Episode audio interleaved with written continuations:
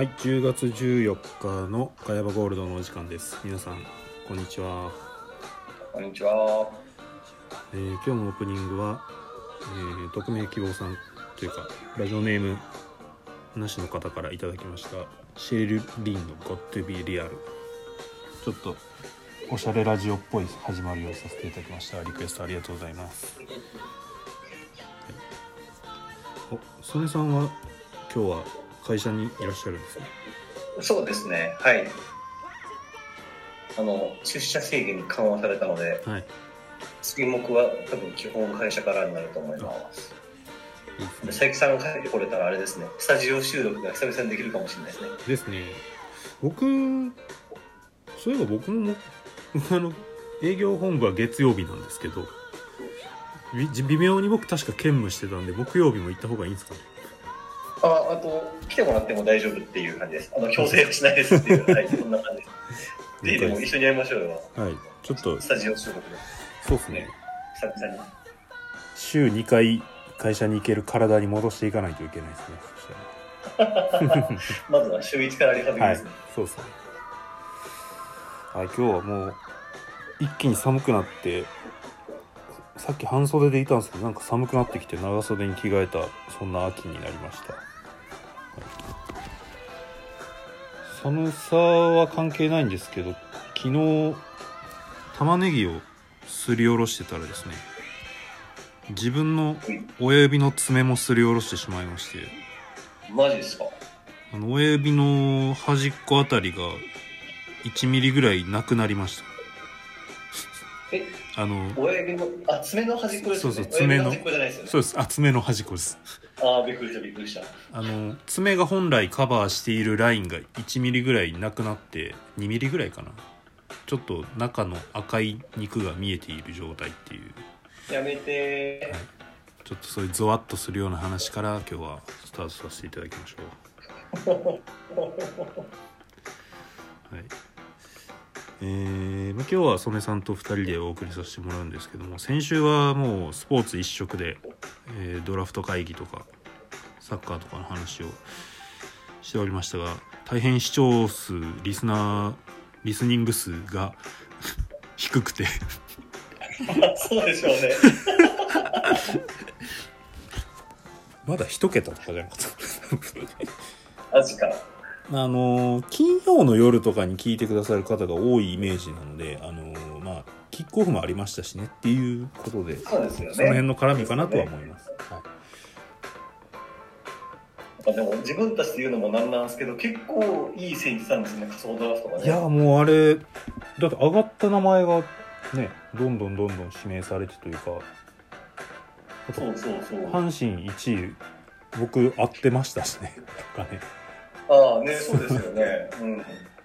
で、ベイスターズはまさか、そう、そっちかそっちかって思いましたけど。でベイスターあの曽根さんが三浦銀次上げてましたもんね確か。あれ？上げてましたよね。うん。うん、三浦銀次上げてまで実した。際4位か指名したり。花見さんの上げてた桐敷君が阪神に指名したりとか。ね。なんかすごくいいいいこうあそうで僕あの阪神の4位で前川右京が呼ばれた時にこれラジオで言っときゃよかったとかちょっと思いました。ほ本当は僕前川右京すごい好きなんであれだったんですけどももしかしたら2位とかで消えるかなとか思って言わなかったんですけど。なるほど、なるほど。あ4位で残ってるんだ。と思ってね、4位に残ったの意外でしたね。う。ん。ね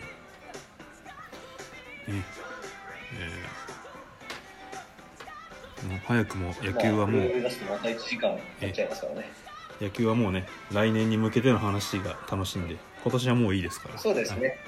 もう、あの、セ・リーグ反省会をやることですからね。はい、はい、ヤクルト優勝おめでとういや本当にあの異常こんな猛チャージあなかなか記憶にないぐらい異常に強いヤクルトがおめでとうございますっていう感じです本2008は巨人にやられ、ね。2021はヤクルトにやられてしまうという。でこれあの1個言うとくとあの、まあ、後半戦阪神が落ちたみたいな見え方しますけど言うてまだ貯金18あるんですよ。すごいですよね。貯金18はまあ、うん、優勝ライン優勝ライン。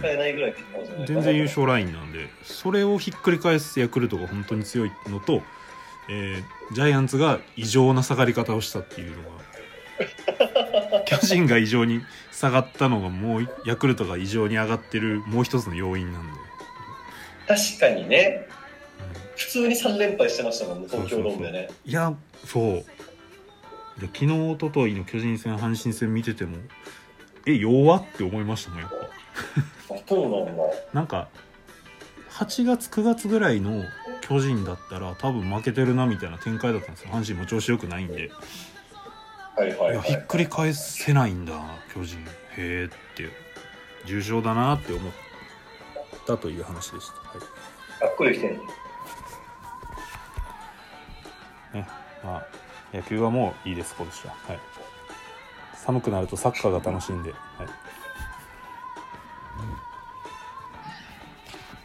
ねえー日本代表もオーストラリアに見事勝ちまして理想は勝って監督解任だったんですけどどうやら続いていくようなのでワールドカップ出れるかどうかはまだちょっと分かんないなっていう感じですね。これあれな、あの、素人からするとどうな、あの、わかんないですけど、どうなんですか？出れそうなんですか？多分なんですけどうん。プレーオフはいけると思います。3位は。あの2位までが自動的に出場で。で3位に入ると他の大陸の国とプレーオフ。あまずアジアで、うん。え1枠決めるプレーオフやってでそこに勝ったら次どっかの大陸の、えープレーオフ回った人と対戦するんですけど。えっと、確かそれがオセアニア地区ニュージーランドあたりか、えー北中米メキシコアメリカあたりがいる国か南米なんですけど南米は嫌ですそうね。南米の場合確か5位かながプレーオフ来るんですけどまあ平気でウルグアイとかコロンビアが来るんで南米5位って全然ダメじゃないですか。そうそうそう絶対絶対嫌。そうそう絶対嫌なんですだから一番いいのはオセアニアニュージーランドあたりが来るか、まあ、北中米で、まあ、例えばトリニダード・トバゴとかその辺のちょっと弱いところが来てくれればいけるとは思うんですけど。まあ。逆に言うと、もう現時点でもありますか、あの普通に自動出場枠である2位以内に入るのは結構厳しい感じなんですか、情勢的には。まあ残り全勝したらいけるんですけど。あと全勝まあえっ、とあと6試合か。今勝ち点6なんで、まあ、5勝すればいける気はします。あのオーストラリアとサウジがこの後崩れてくれれば。残り6試合のうち5勝ですか？5勝がまあ最低ラインだと思いますね。なるほど。それはあれですね、今の阪神の優勝ラインぐらい厳しいですいや本当にそうです。であとサウジオーストラリアが上にいて下にいるのが中国ベトナムで同じぐらい並んでるのがオマーンなんですけどあの中国ベトナムがまあ稼ぎどころなんですよ勝ち点の。そこに対して安定して稼げるっていう感覚が今の日本を見ててないので僕はちょっと厳しいんじゃないかなと思ってます。2位はまるで DNA 相手に取りこぼす阪神のよう。いやもう本当まさにそんな何感じでも野球にしちゃいますけど。いやうーんなんかねうん正直この間のオーストラリア戦もあの別に別にすごいいいサッカーしてたわけではないですしあと確かに、僕も見させてもらってましたけど、普通にあれでしたもんね、あの PK で、PK の判定があの、まあ、正しい感じにひっくり返って、結局決められちゃうとか、なんうか、ね、どうなんだろうって感じでしたよね。ですっごい気になるのがやっぱその選手が主導で多分あれシステム変更とか戦術を考えてるんですよね。なんか監督がこうやってしこうしようって言って戦術をこう組んでるわけじゃなく選手がピッチで判断して、えー自分たちで考えてやってるっていうのがちょっと、伝わってくる。うんまあ、コメントとか見ててもそうでそうで例えばなんかあとこのシーンを後から見返してこうすればよかったって選手でミーティングしたみたいに言ってるんですけどそんなもん最初からし 試合前から決めとくことなんですよ。それでもあれですね、あの監督がそこに不在なの確かにあれですね。そうそうなんか例えば長あの失点 PK, になりそうだったシーンって長友がプレス行き過ぎて、後ろガラ空きになって、でそこに冨安がずれた、ずれるなりなんなりっていうのが決め事としてあるはずなんですけどそれがないっていうチームなんですよ、今の日本って。なるほど、なるほど、なるほど。でだから見返して反省みたいな話になってくるという今の話は最近、青橋って漫画読んでる僕はなんとなく理解しましたよ。おマジですかそうそうなんですよね。サッカーの戦術って監督がちゃんとその辺決める話であって。でオリンピックの時もそうだったんですよねこれ。本当。あの遠藤航が戦術ボードホワイトボードを持って吉田とかと議論しててそれを監督が後ろから覗いてるっていうシーンがあって。嘘でしょみたいな誰が監督やねんっていう話ですそうね。言うたらもう野球で言ったらあのここをバントしようかみたいなのを選手らで決めてるのと一緒ですからね、本当。に。でもそれではちょっときついだろうっていうのが僕の。だから今すぐにでも変えた方がいいと思思ってるので僕は、うん。はい。そんな10月でございます。はい今日は結構お便りもいいておりますので早速ご紹介させていただきましょうかちょっと秋の夜長にねお供になる、えー本とかそれないかなと思い募集させていただいたら結構やっぱりこうスポーツ系のお題よりもリアクションがありますねちゃんとね今回はもうちょっと視聴率がいいといいですね。そうですねはい、えーじゃあ行きましょうまずあ、えー大船の海坊主さんありがとうございます。誰やろ？う 誰でしょうね、はい、えっ、と、まあ、先にちょっと曲のリクエストをいただきました。秋っぽいというかなんとなく秋を感じる曲だそうです。ミスターチルドレンの「口笛」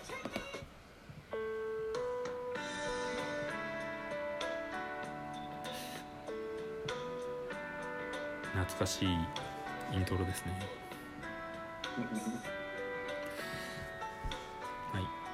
え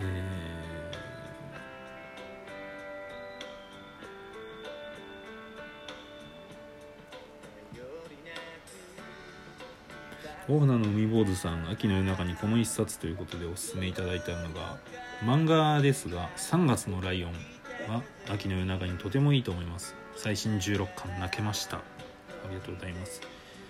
3月のライオンって将棋の漫画でしたよね確か。そうそうそうそう。あの、まあ、これ投稿したのは僕なんですけど、えあの、あれです。あの、蜂蜜と黒が、蜂黒の海の力さんに書いてる漫画で、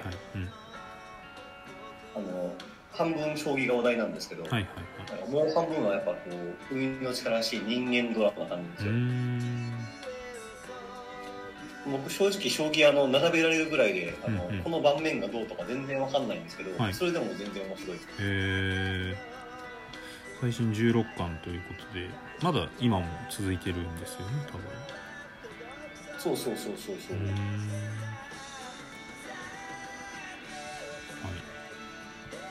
読んでる皆さん読んでない皆さんもぜひチェックしてみてください。まだ読んでない人いると思うんで、はい。あのどうなったかとかは言えないですけど相変わらず非常にいい漫画だったなと。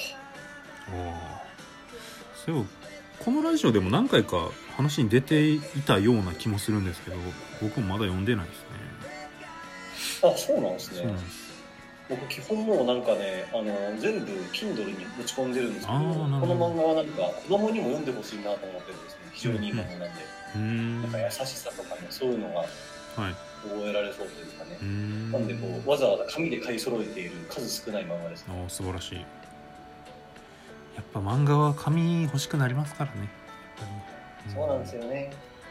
ちょっと場所取っちゃうんですけど、最近だとうん。特装版とかって言ってこうよくわかんない初回限定版みたいな漫画でもありますから。ねああいいですねそれ。は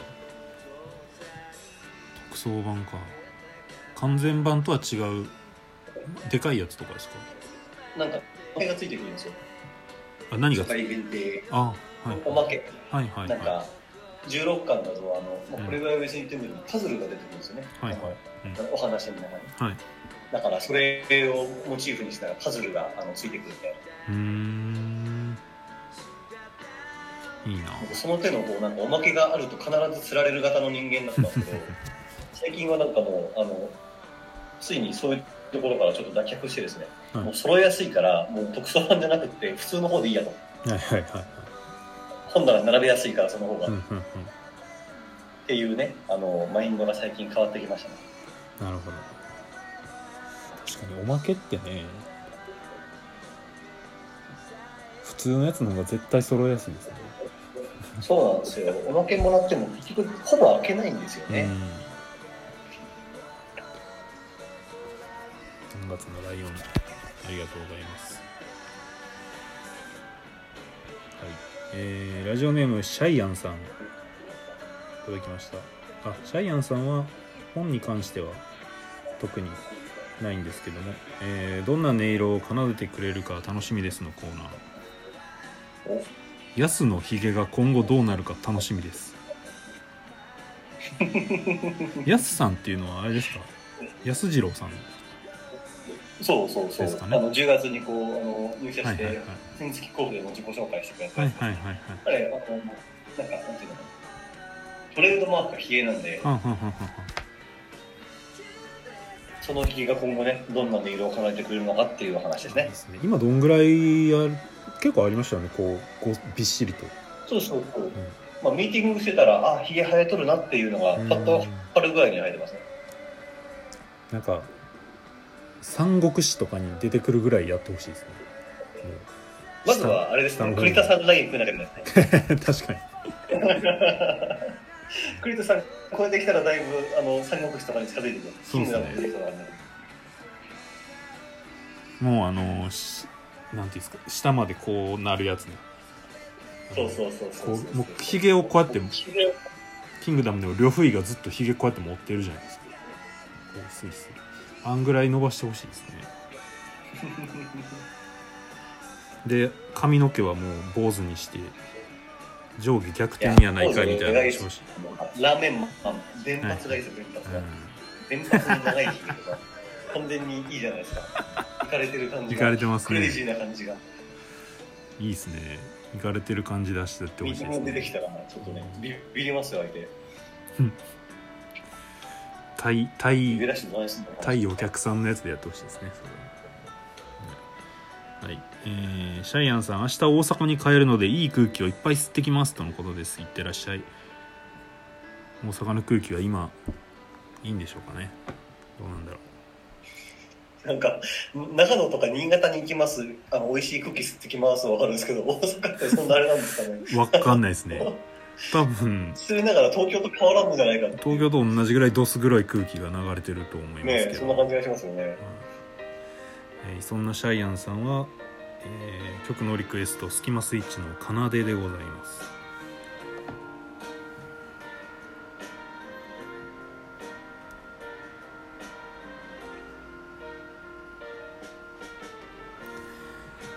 はい、えー続いてのお便り。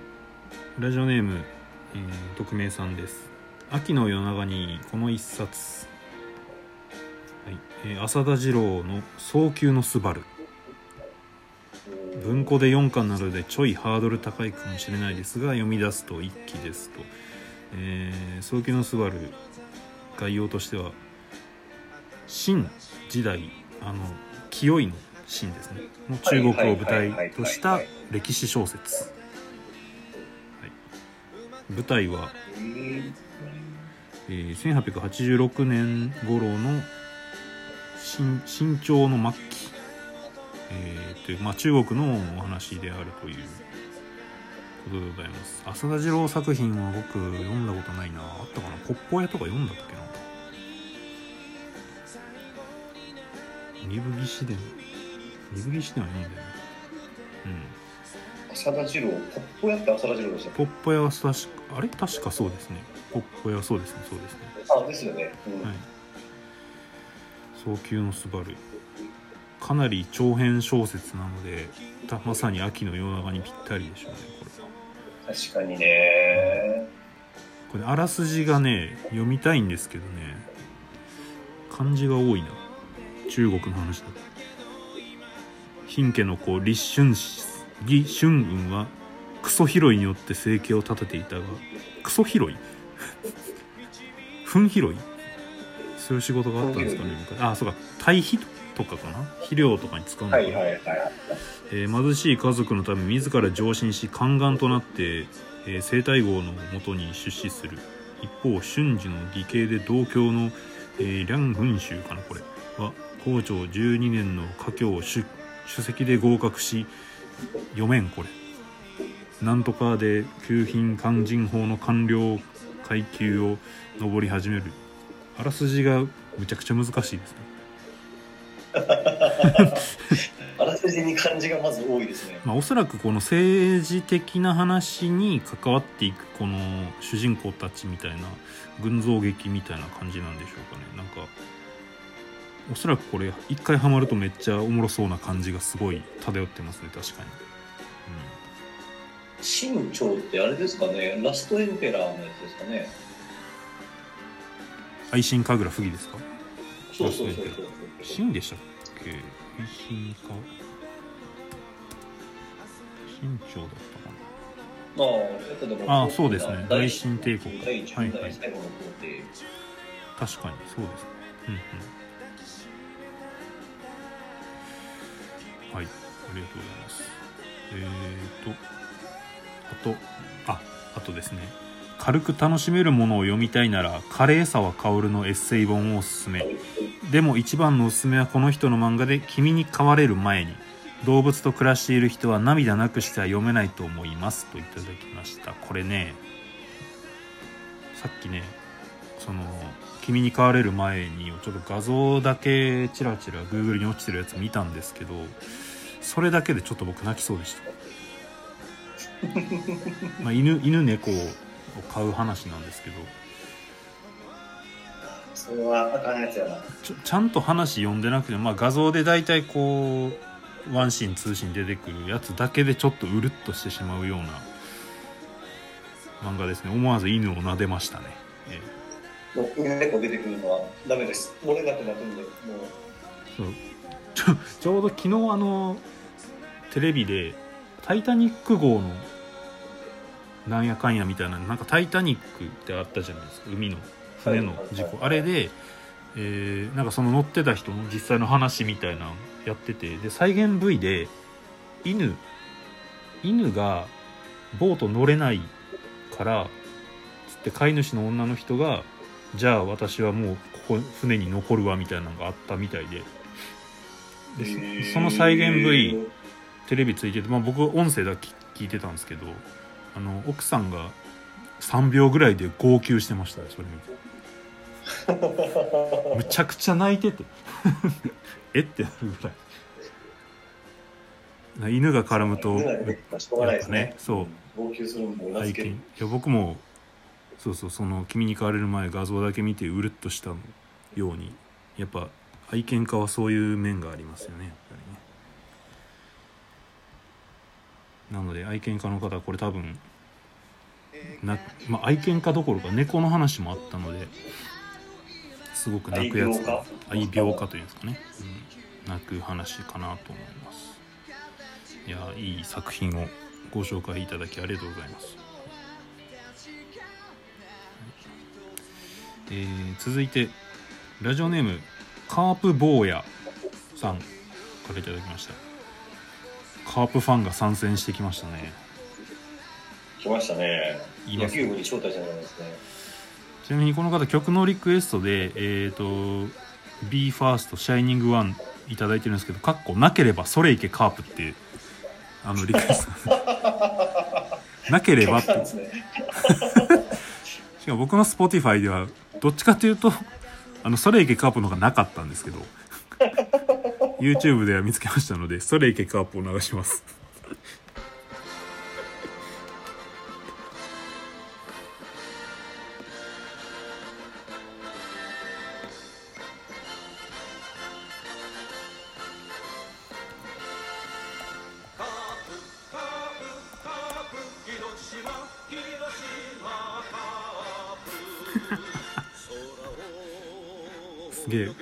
歌やったっけ？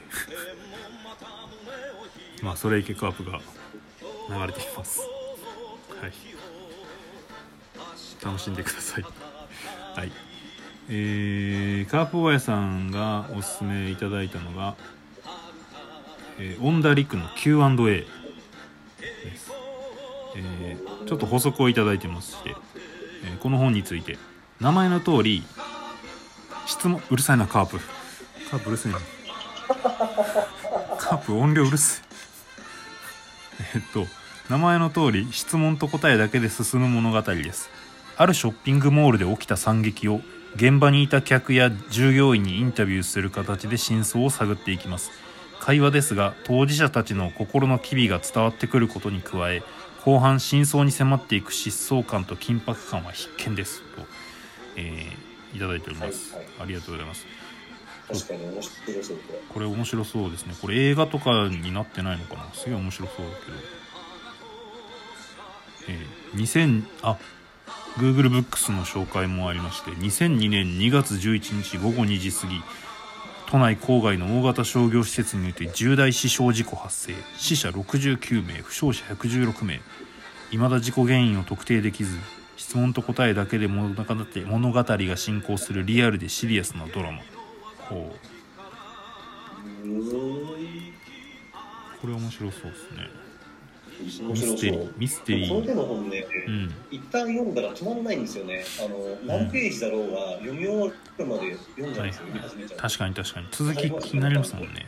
うん。3時までかかろう4時までかかろうが終わるまで止まらなくてですね。はい。いやわかります。僕もそれなんだ六角島殺人事件でやずっと読み続けたとかあるんでなんか推理系とかミステリー系はもうずっと読んじゃうんですよね。うん、ずっと読んじゃう。307ページか。これはちょっとあれですね。本当に次の日が土日の時に読まながらね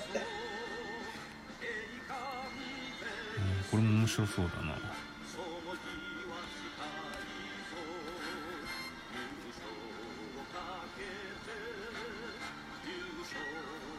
うーん。で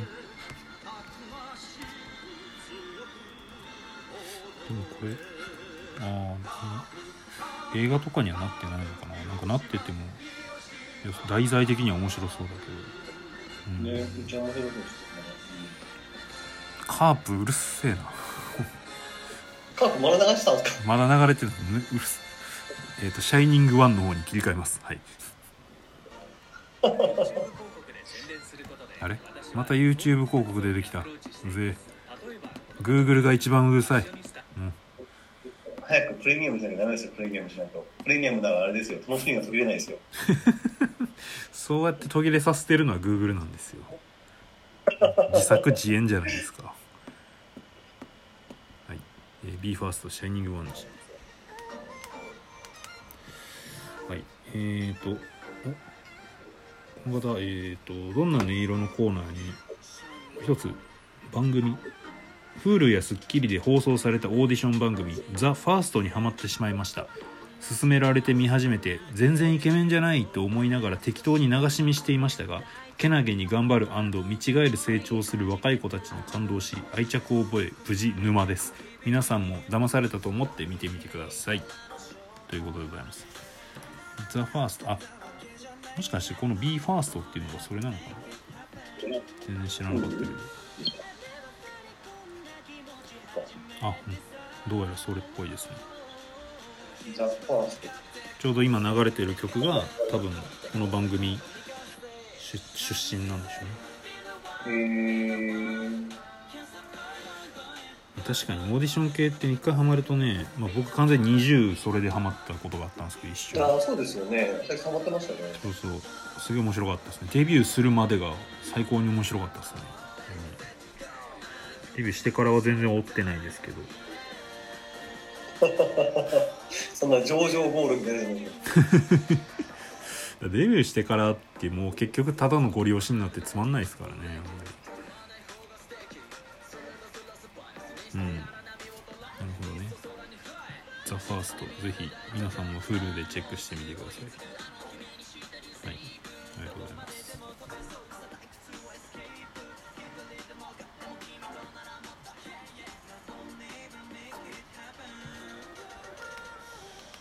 結構僕もその秋の夜中になんか本ないかなとか思って考えてたんですけど、うん、一時期あの上術トリックみたいなのにハマったことがあってあの要は読んでてまあなんていうんですかね。文章だけでこうトリックその先入観でこう思わせといてあの実はこうでしたみたいなどんでん返し系みたいな。はいはいはいはいはい。でもあれ、まあ、ちょっと今日ジェネラルにも書いてあるんですけど上術トリックだと思って読むと衝撃度が減るっていうジレンマがあって。なるほどね。ある意味、ジョージ・ストリックだってことが分かってるっていそうそうそうそうのが流れですもんね。だからあのラスト何ページの衝撃みたいなのに言うやつ本当にやめてほしいですね。あれ。この辺かなと思っちゃうからであの、煽り文で分かっちゃう。そうそうそう。で上術トリックといえばみたいなので何作か、まあ、出てきちゃうじゃないですか。タイトルが。でそれをで実際読むと違和感を探しながら読んじゃうんで。どこれ、ね、トリック隠されてるんだなって思いながら見るわけですね。そうそうそう。あここ？あれ？今のあれ？って思ってあやっぱりそうなんやみたいになっちゃうのでねできればまっさらな状態で見たいみたいなのがありますよねね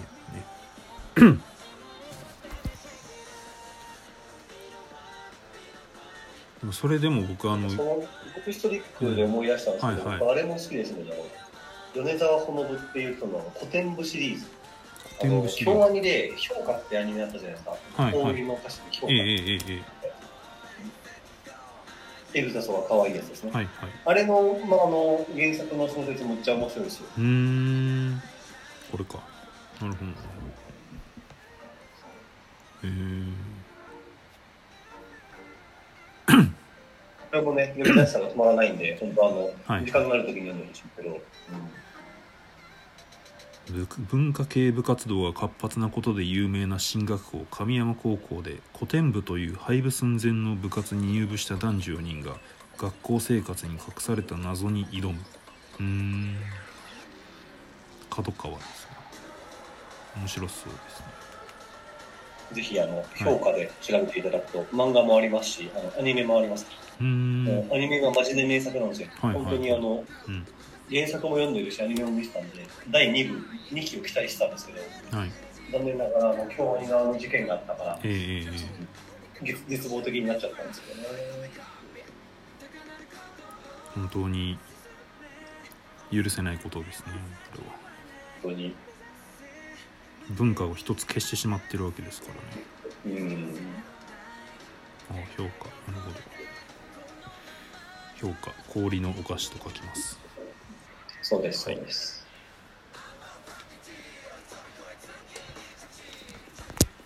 ジョージ・ストリックでその読んだ中で推理系じゃないんですけど一番あなるほどこれやられたわって思ったのが「あのイニシエーション・ラブ」っていう作品があってあのー前田敦子さんが主演で映画化もなされてたんですけど本当だ。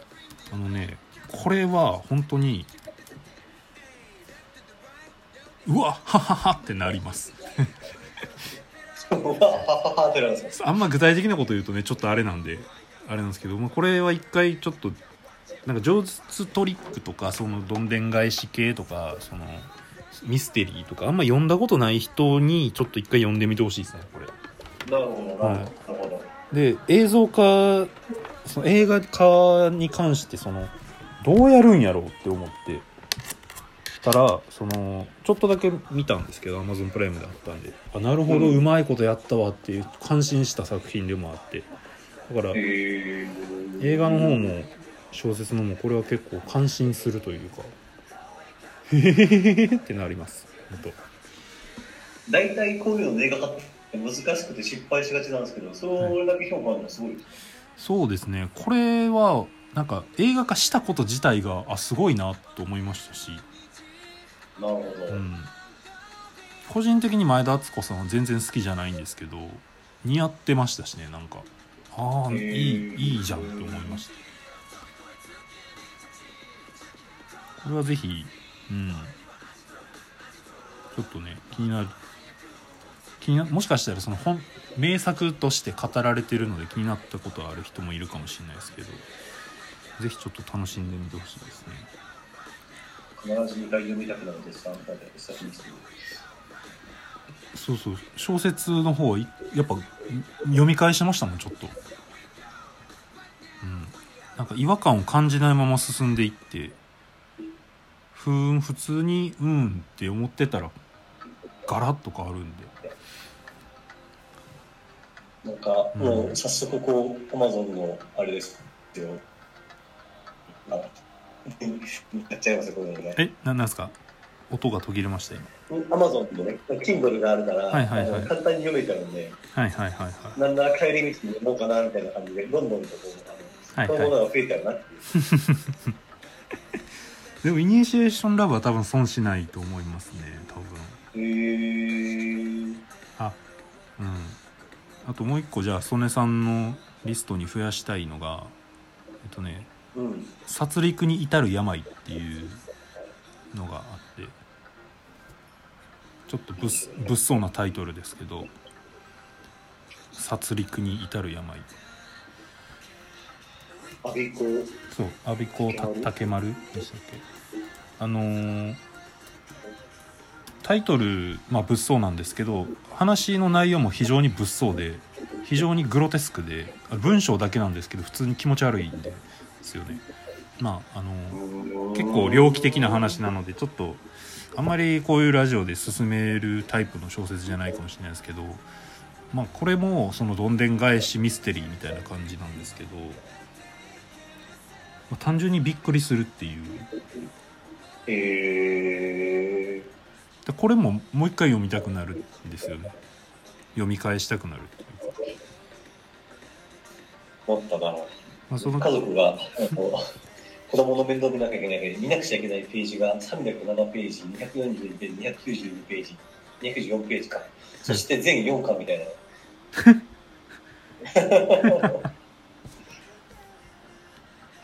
東急のスマル全4冊とかが本番何ページあるのまあ、スリクに至る病はジェネラルにちょちらっと名前書いたハサミ男とちょっと種類的には近いんですけどまああの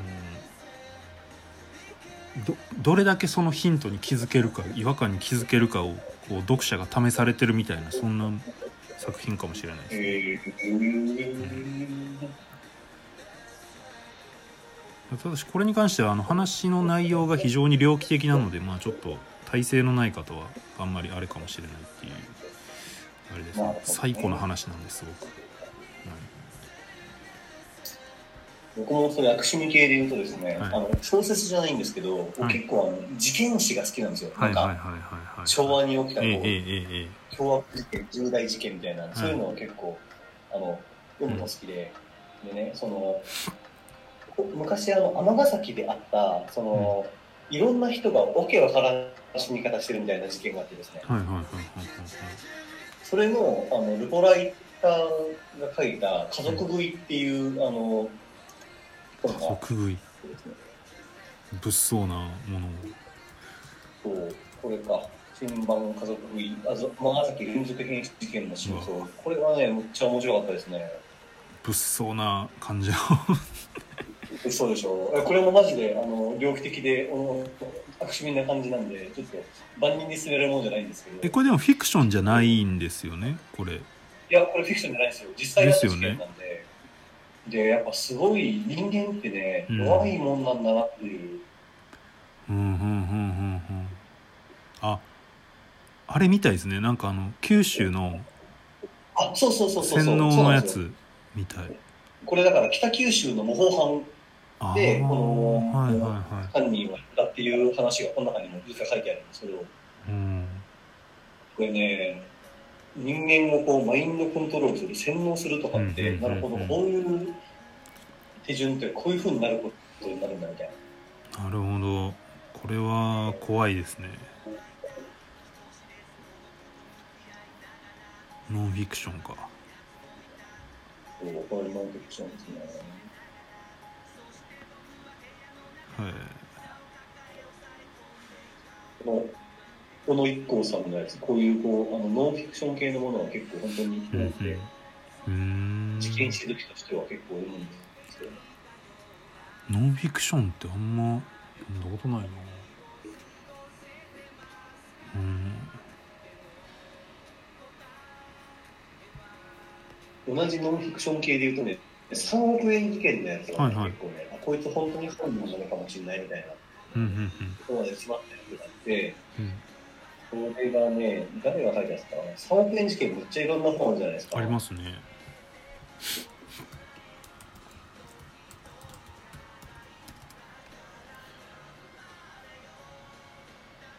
あ3これだ億円事市橋文也、市橋文也の3件はい億円事件っていうのは結構これは本当面白かったな。うーん。池橋。だからちょっと最初は3月のライオンですごいヒューマンないいやつ感出したのに、だんだん最高な感じになってきてお前や3月のライオンと全然違うし。全然違うやつ持ってきてますね。全部 Kindle だけに置いてます。誰にも別にあの家族とかに読ませる必要もないし、物語について読むのもなくどうかなと思って。いやでもまあ事件史とこれのこういうまあ小説とか本で読んだことないですけど2ちゃんとかでよくコピペであるじゃないですか事件史。はいはいはい。ああいうの読む昔めっちゃ好きでしたね。なんか何々事件何々事件ってこううん。あの中国とか西洋のやつも含め。そうなんですよ。事件史って本当はこう、世相を反映してるんで面白いんですよね。う。んちょっと最高な流れに行きそうなんであの私からベタな本の推薦をさせていただきますといいですね。司馬遼太郎の「燃えよ剣」が今度映画が公開されるじゃないですか ああ、そうだ。映画になるんですよね、あれね。はい土方さんが岡田准一さんで近藤さんが鈴木亮平さんでっていうあの「燃えよ剣」あとあの新選組結風録とかも読んだんですけど僕新選組が結構好きな時期があってはいはいはいはい「燃えよ剣」は多分あの男の子なら誰が読んでも燃えるんじゃないかと思うのでぜいひおすすめしたいですね。うん最古な部分は一切ないですしうん。なんか司馬遼太郎って結構なんていうなんか漫画家みたいなジャンプ漫画みたいな燃えさせ方するじゃないですかちょっ。となんか戦いというか男というかね、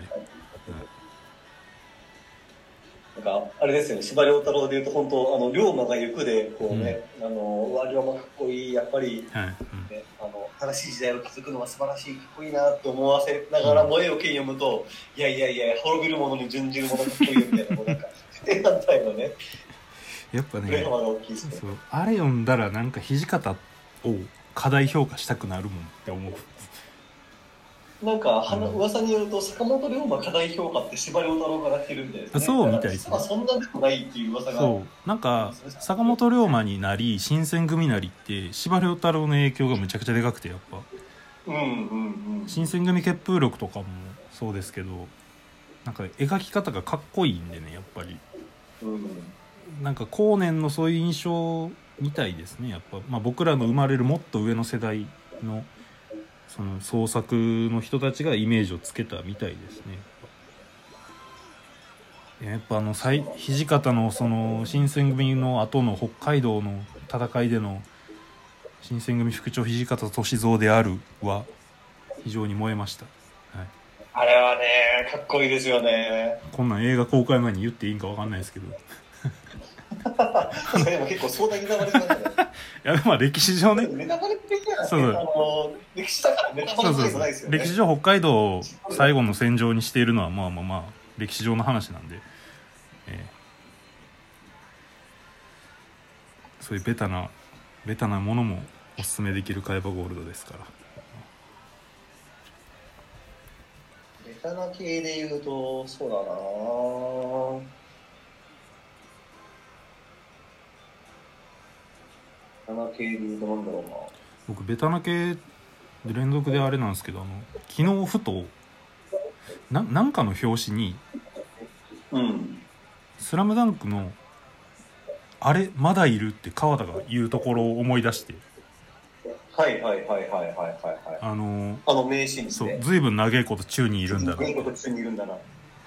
で着地してすぐダッシュするそんなこと誰も見てねえだろうがで安西先生がフルフルなってるあのシーンをふと思い出しなんかなんかまだいるかなんかの言葉で。そうそう見てるか矢沢でそっからあの。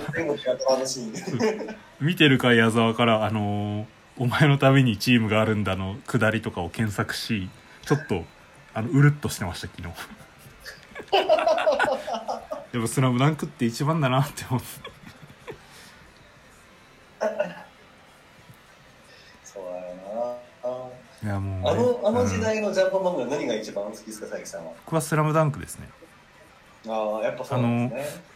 あまあ誘白とかも大好きですしあのドラゴンボールまあ多分誘白とスラムダンク僕多分二大巨頭に好きなんですけどああ、なるほど、なるほでもやっぱねなんかうん即答するのはスラムダンクですかねやっぱりうん一番。最近、あうの、ん。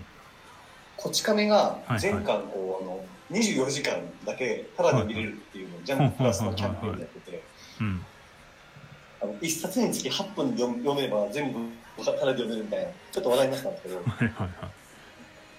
結構ね、こち亀のあの時代のやつ結構面白いんですよ。あの、うんうんうん。はい60巻から100巻ぐらいのこち亀。はいはいはいはい結構もうね最近ですよね60巻かそれもやっぱ時代背景が面白くて、はいはいなんかあのパソコンの話とか結構あるんですよ。90巻前後とか。ありますインターネねットがちょうどこう Windows95 があったはいはいはいうんうんで、であの、両津勘吉がこう、いつもの感じでモンスターマシンを作るんですけど、はいはい それがね、なんか256キロバイトのなんとかみたいな、はいあの、はいハードディスク50メガも積んだモンスターマシンだみたいなこと言うんですよ。今見たら笑っちゃうんですよ。やっぱ技術の進歩ってマジですげえなって思わされる。確かにあの辺の時期の両津やったらガジェットオタクやったっすもんねなんか。そうそうそうそうそうそう。そう。それをね、今から見ると結構面白いんですよ。PHS ってものがあってですね、PHS の解説とかも結構作中でしてて、へえ逆に多分当時なんかそういう話が多くてこち亀読まなくなってたからな俺。ああ、なるほど。そう。まあね、そ確かに、ね。そんぐらい年代時って興味ないんでなんか飛ばしてたからはいはいはい結構はいはいはいフィギュアの話とかも後から読んでみると面白い系です確かに。そうですね。後から読んで面白い系かもしれないですね。こち亀は。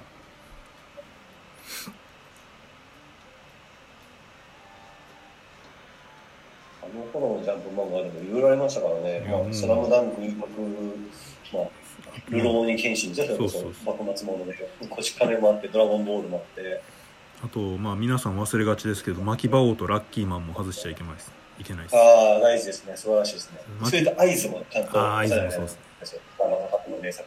牧場王はスポーツ漫画の歴史上ベスト3に入る名作ですからね 僕はこれはもう声を大にして言いたいですけど 本当にスポーツの全てがそ詰まってますから本当、はい、人空とかありましたよね。ありましたね人空ってまだ未完なんでしょう実は。え、そうなの？マジですか？人空って確か途中でやめちゃったんですよ。やめちゃったというか、えー、打ち切り何やったかな？なんかねまだ一応未完なんですよあれ。まあ多分。二度とは終わることはないんでしょうけど。えっとね。本当ですか？あ、本当だ。セカンドステージの中断以降、連載が再開されることはなく。あ、そうなんだ。知らなかった。アニメまでやってたのにちゃんと終わらせれてないんですよねへー。あ一応に完結はしてるのかあのウルトラジャンプであ、そうなんだ。一応2005年から続きをやって完結はしたのかあそっかそっか、しかし2005年、突如とウルトラジャンプ10月号より。うんうん。へー。でもまあ正直僕ら世代はもう最初の最初しか知らないですね、うん、本当に。そう。まあ確かにファーストと。あったと言いながらも、あの、フースケの顔を思い出せるんですけど、うんうん。結末が分かってないそう。う。だからキャラは覚えてるんですよね。風助当時愛鳥とかなんかそういうキャラがいてネ人がどうこうとか覚えてるんですけどなんか風助の子供時代やってるあたりでもう読まなくなっちゃったんで。そっか完結はしてたのか光の方はもうちょっと後でしたっけ？もっと後ですね。もうちょっと後か。僕は一切読んでないのでもう多分高校ぐらいかな。そうか。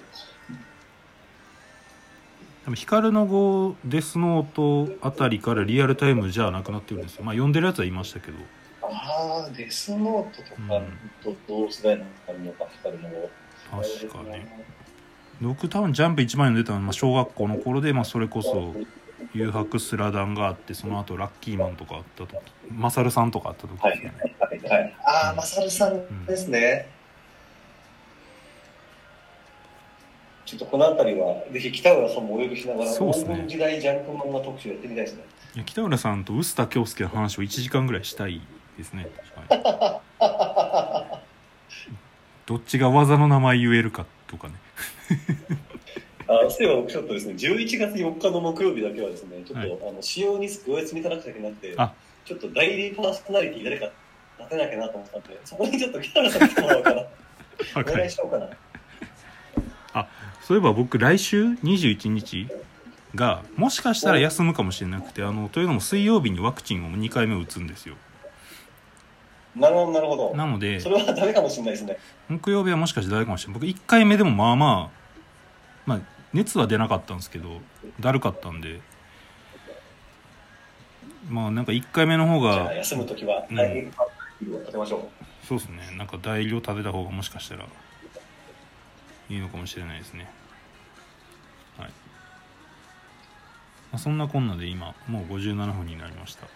えー久々にちょっと文化の話で盛り上がったというかカルチャーの話をできました、ね、秋の夜長これこのお題は結構無限に多分書物の作品は出てくると思うんでレギュラー化というかずっと置いとこうかなと思います、この秋は。はい。あとあれです。ね、そろそろ忘年会何してほしいか的なのもテーマとして募集したいなと思ってまして。ああなるほどね。でも忘年会みんな出。出席してくれるんですかね。出席してくれるのかなみんな。お楽しみコンテンツになった瞬間。お楽しみコンテンツ始まった瞬間に人数ごっそり減ったんでねこの間も。どうなのかな。あそこすぐに行きます？30人減るとは思わなかったですからね。なんかもうちょっとそういう楽しめるコンテンツを考えることって時代遅れなのかなとかちょっと思っちゃいました。いやいやいやいや、あれですよ、忘年会にはタク中村という飛び道具がいますから、大丈夫ですよ。まあね。まあそうなんですけどタク,、まあ、タクに何かをやらせるっていうのもちょっとあれなんでまあまあなんか考えていきたいですね、えうん。ーはいまあ、そういうネタも募集しつつ、えーまたお題は考えされていけたらなと思います。はいまあ、ということで本日は59分になりました。えー、秋の夜長いろいろ皆さんも他にもご紹介よろしくお願いします。じゃあ本日はこの辺でありがとうございました。